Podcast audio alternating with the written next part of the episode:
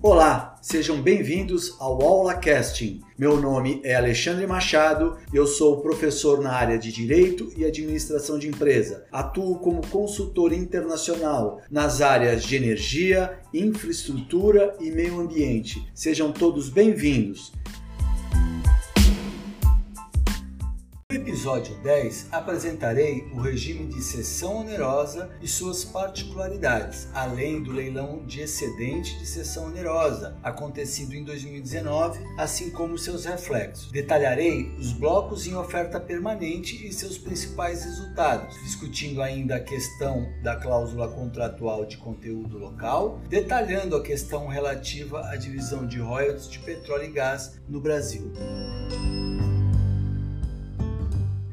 Iniciaremos é, analisando o regime de cessão onerosa. Primeiramente, vale destacar que é um modelo de contrato que só existe no Brasil. Em nenhum lugar do mundo esse contrato é efetivado. Como é que ele funciona, esse regime? Ele é previsto na Lei 12.276 de 2010, nós já comentamos isso em sala de aula. Trata-se de um regime de contratação direta das áreas é, específicas de petróleo é, da União para a Petrobras, ou seja, não há concorrência essas áreas à época foram entregues à Petrobras, dando-lhe o direito de extrair o quê? Até 5 bilhões de barris de petróleo equivalente óleo e gás, né? De áreas não concedidas, localizadas na região do pré-sal. É detalhado, né? Esse modelo é totalmente detalhado num contrato chamado contrato de cessão onerosa, que é firmado entre a União e a Petrobras. Só lembrando que esse contrato ele surge em 2010, buscando auxiliar na capitalização da Petrobras. Ou seja, se a Petrobras disponibilizou ações ao mercado para poder fazer captação e levantamento de ativo e automaticamente o Estado cedeu, né? A União cedeu a Petrobras até o valor de 5 bilhões de barris é, esses campos em sessão onerosa sem concorrência. Então foi algo que serviu para atender um determinado propósito da época Muito se especulou a respeito desse leilão é, do excedente da sessão onerosa, né? Houveram várias discussões no Tribunal de Contas da União, é, muita força política não concordava com a devolução desses blocos, achavam que esses blocos deveriam parar, mas o contrato era bem claro que deveria haver esta devolução mediante uma justa indenização à Petrobras. Então, os blocos que foram a leilão do excedente de sessão onerosa, né, essa diferença que foi devolvida, foi o bloco de Itaipu, Búzios, Atapu e Sépia, né? muito bem é, valorizados, se acreditava é, que iam render bilhões e bilhões para o governo. Mas na prática foi bastante proveitoso a sessão, só que não foi tanto quanto o governo imaginava. Então, no dia é, 6 de novembro, é, foi feito, foi realizado o leilão, se estimava uma receita total de aproximadamente 628 bilhões é, de reais ou 152 é, é, milho, bilhões de dólares né, para os cofres públicos durante um período de 35 anos de execução é, de contrato. Mas o Conselho Nacional de Política Energética ele definiu aí uma alíquota de 85% para a carga fiscal desse leilão. Essa alíquota nada mais é que a fatia que fica né, é, para o Estado, para a União, direta ou indiretamente, de todo o dinheiro movimentado durante esses 35 anos de exploração desses campos. Então, dentro desse percentual, percentual né, estão os chamados recursos oriundos do bônus de assinatura, aquilo que a gente já viu, e da parcela da União na partilha da produção do petróleo, o que volta para a União, o que é devolvido né, no contrato de partilha. Além, lógico, de toda a carga tributária incidente nas operações de petróleo e gás né, e nos demais investimentos que ainda serão realizados. Ou seja, então era um mega leilão, super esperado. Né? Todas essas projeções de arrecadação elas foram calculadas em dólar pelo método do valor presente líquido, ou VLP, que considera o que? Os juros e o custo do investimento inicial em todas as suas ações. Então, ela estava bem ajustado, né? Então, nominalmente, dentro da arrecadação da estatal seria cerca de 277 bilhões aproximadamente. É, e foi considerado bastante adequada essa metodologia pelo Tribunal de Contas da União. O tamanho né, das compensações devidas à Petrobras também levantaram uma outra incógnita, né, que seria uma relação direta com a arrecadação. A companhia que assumir o bloco, ela vai ter que ressarcir é, pelos investimentos que a Petrobras já realizou nessas áreas de cessão onerosa, né? E também pela postergação dessas receitas. Ou seja, essa entrada de um parceiro no negócio ia custar bastante caro e não se tinha um número fechado sobre esse valor ainda. Bom, diante de todo o exposto, então houve o leilão, né? O SSAP 1 de Búzios, o bloco principal, o consórcio vencedor foi a Petrobras com 90%, a Sinook Brasil Petróleo LTDA com 5% e a Sinook também Brasil Petróleo com mais 5%. Ou seja, de devolveram em excedente óleo ainda para o Brasil, para a União, 23,24%. O SS AP1 Itaipu ficou a 100% com a Petrobras, numa devolução de excedente de 18,15%. Vale destacar que o bônus de assinatura, somente o bônus de assinatura de Búzios, foi da casa de 68,194 bilhões de reais e o de Itaipu 1 bilhão 766 bilhões de reais. Búzios e Itaipu, é, eles têm ali em termos de percentual mínimo e para a etapa de desenvolvimento, é, em termos de percentual de conteúdo local, é claro. Búzios e Itaipu, 25% de investimento na construção de poços, sistema de coleta e escoamento em torno de 40% e na unidade estacionária de produção um investimento aí de cerca de 25%, ok? Então a sessão onerosa, basicamente o ciclo de sessão onerosa se fechou. Esses blocos que não foram é, vendidos, provavelmente eles vão a leilão novamente num novo leilão de excedente de sessão onerosa em data ainda a ser determinada. Dessa forma, nós temos, na verdade, blocos em oferta permanente. Tem o artigo 4 lá da resolução do Conselho Nacional de Política Energética, de número 17, de 8 de 6 de 2017, que trata bem este assunto. O que, que ele fala então? Ele fala o seguinte: que é, a oferta permanente de áreas vai consistir de campos é, de continuidade de campos desenvolvidos ou em processo de devolução e blocos exploratórios ofertados em licitações anteriores e não arrematados ou envolvidos à própria Agência Nacional do Petróleo. Ou seja, aqueles campos que são maduros estão sendo devolvidos à União porque chegou na sua fase final de produção, eles precisam ser revitalizados e mesmo áreas de novas fronteiras que serão oferecidas por não terem sido vendidas em outras rodadas. Então, tivemos a primeira etapa de ofertas permanentes. Nessa primeira etapa foram disponibilizados 158 blocos com risco exploratório, localizados em 20 setores de oito bacias sedimentares brasileiras. Ou seja, totaliza aí 148.882 quilômetros quadrados. Então essa oferta, estão em oferta cerca de 90 blocos nas bacias terrestres do Paraná, Parnaíba e Recôncavo e 68 blocos nas bacias marítimas de Campos, Ceará, Potiguar, Santos, olha a nossa baixada aí, Sergipe e Alagoas. Né? Sergipe e Alagoas é uma bacia única. Os blocos selecionados atendem a perfis diferentes de empresas e com um custo bem melhor. Então, quem não conseguiu arrematar esses blocos é, ou porque estava um preço muito alto durante a rodada, eles podem tentar agora nesse primeiro ciclo. No primeiro ciclo não, porque o primeiro ciclo já terminou. Agora pode-se tentar novamente durante o segundo ciclo de rodadas permanentes. Então, esse primeiro ciclo ele ocorreu em 10 de setembro de 2019. É, dos blocos apresentados, foram arrematados apenas 33 na bacia marítima de Sergipe e Alagoas e na bacia terrestre do Parnaíba, Potiguar e Recôncavo, totalizando aí cerca de 16.730 quilômetros quadrados. O total de bônus ofertado foi de 15 milhões 325 mil e a previsão de investimento mínimo na fase de exploração é de cerca de 309,782 mil reais. Ainda no primeiro ciclo de oferta permanente, as áreas com acumulações marginais arrematadas, que são 12, na verdade, né, o total de bônus ofertado foi um pouco melhor, 6 milhões 981 mil, e a previsão de investimento é na casa aí de 10 milhões e 500 mil reais. Para a segunda rodada de oferta permanente, foram selecionados 1.039 blocos de 20 bacias sedimentares terrestres e marítimas de novas fronteiras e maduras, ou seja, áreas que nunca foram exploradas e outros que já estão na fase final precisando ser revitalizadas, totalizando cerca de 437 mil 928 km.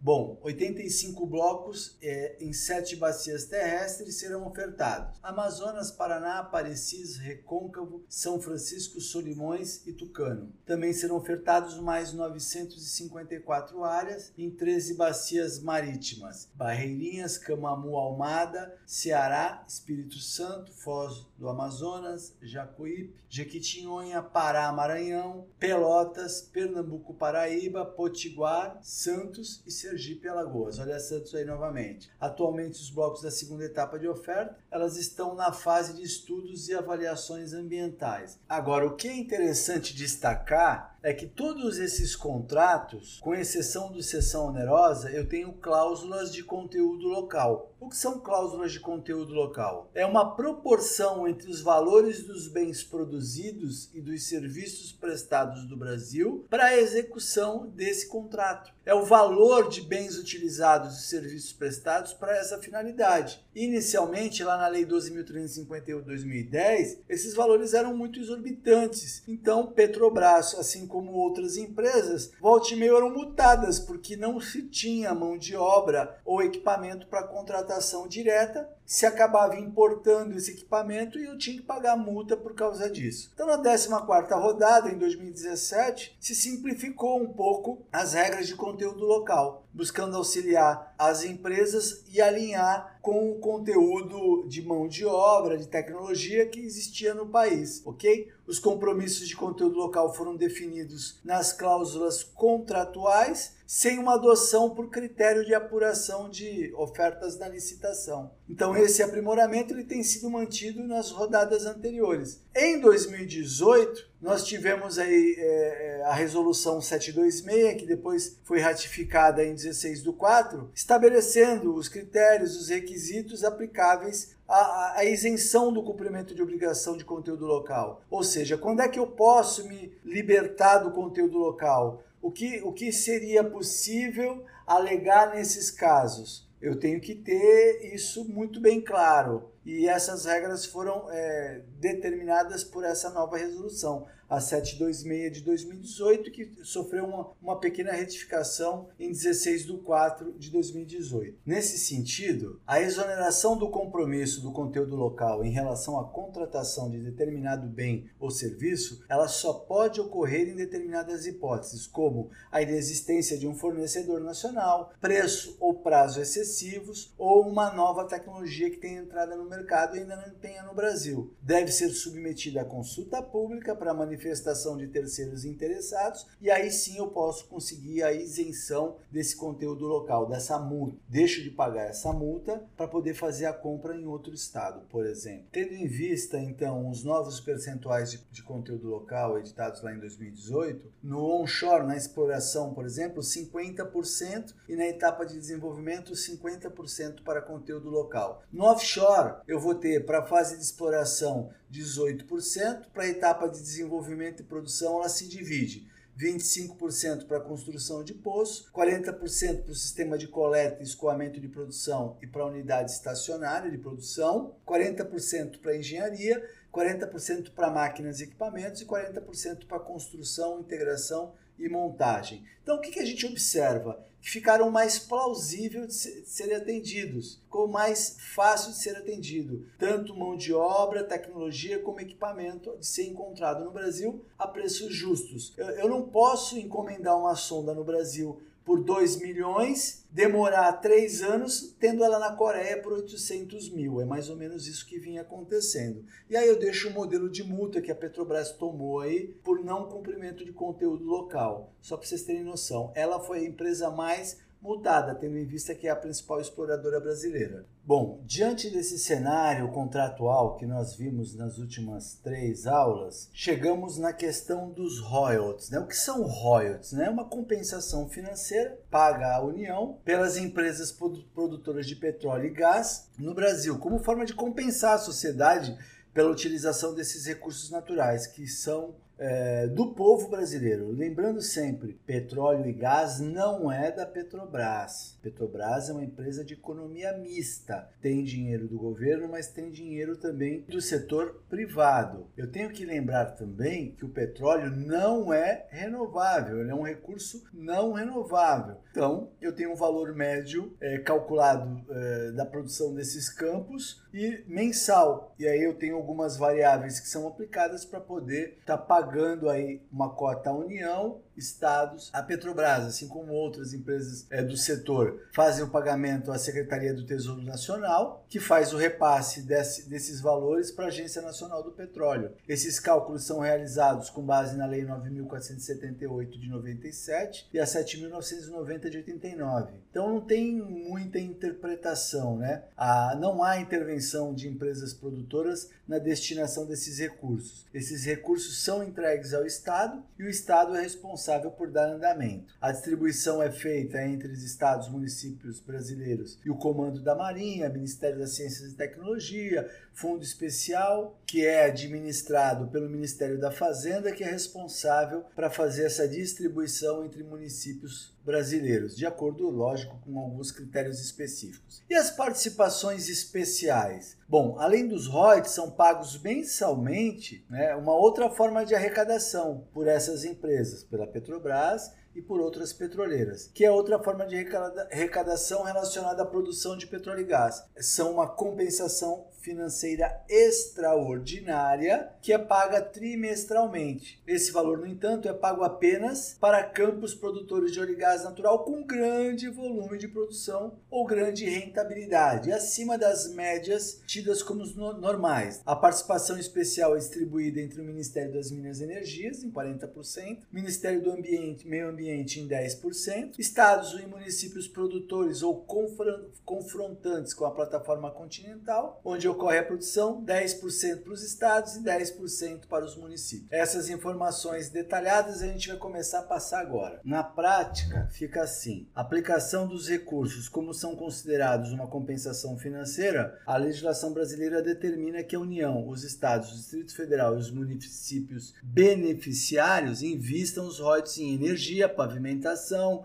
água, irrigação, meio ambiente, saneamento, saúde e educação. Cabe aos tribunais de contas dos estados, do Distrito Federal, dos municípios, fiscalizar é, a utilização desses recursos nos termos da legislação vigente. Qual o problema? Comentei com vocês anteriormente. Eu tenho pouca perna para fazer isso. Ou seja, não tenho gente suficiente para fazer esse acompanhamento e aí algumas prefeituras acabam abusando um pouco do, do dinheiro dos royalties. A NP calcula cada mês, ela faz essa essa transformação né, do total de royalties que as empresas devem pagar com base na produção, preços de referência e alíquotas estabelecidas em contrato, e a distribuição é feita a partir dos critérios previstos na lei, como eu falei anteriormente. E a sociedade? A NP publica mensalmente em seu portal as tabelas com os valores dos royalties repassados à União, estados, ao Distrito Federal e aos municípios beneficiados cabendo aí o cidadão estar tá monitorando e verificando se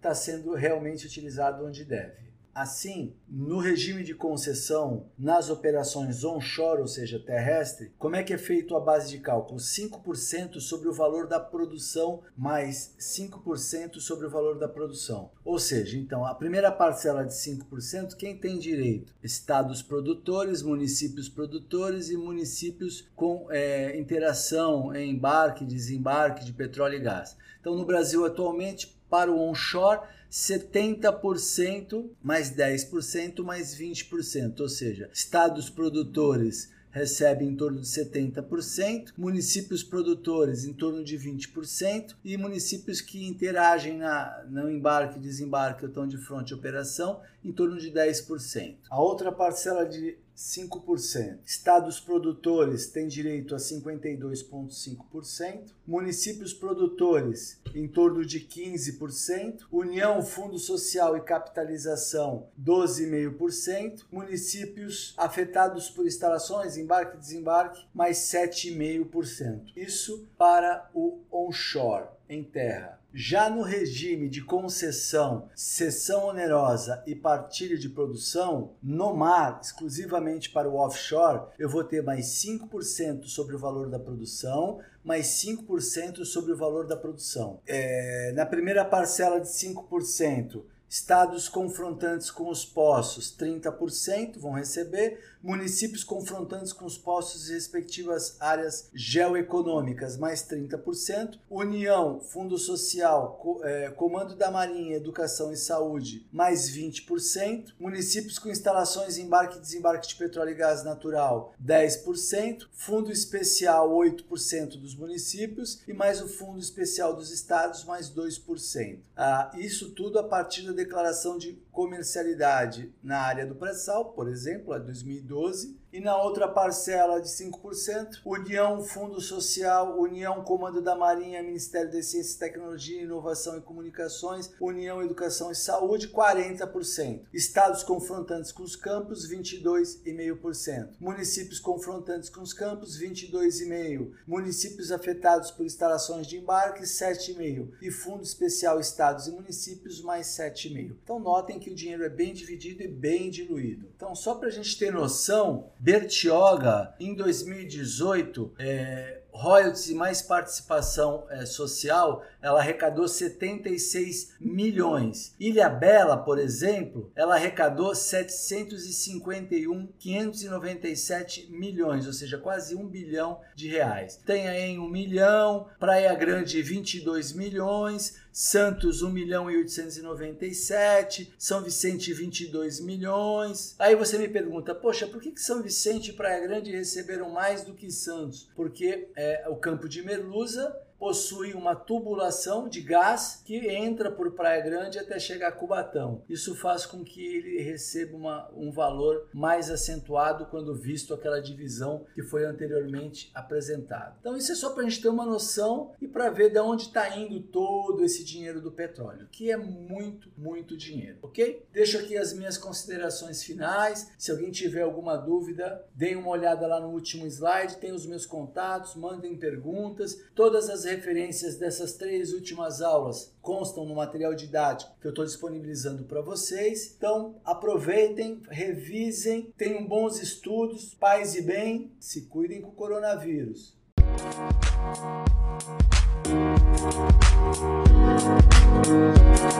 Música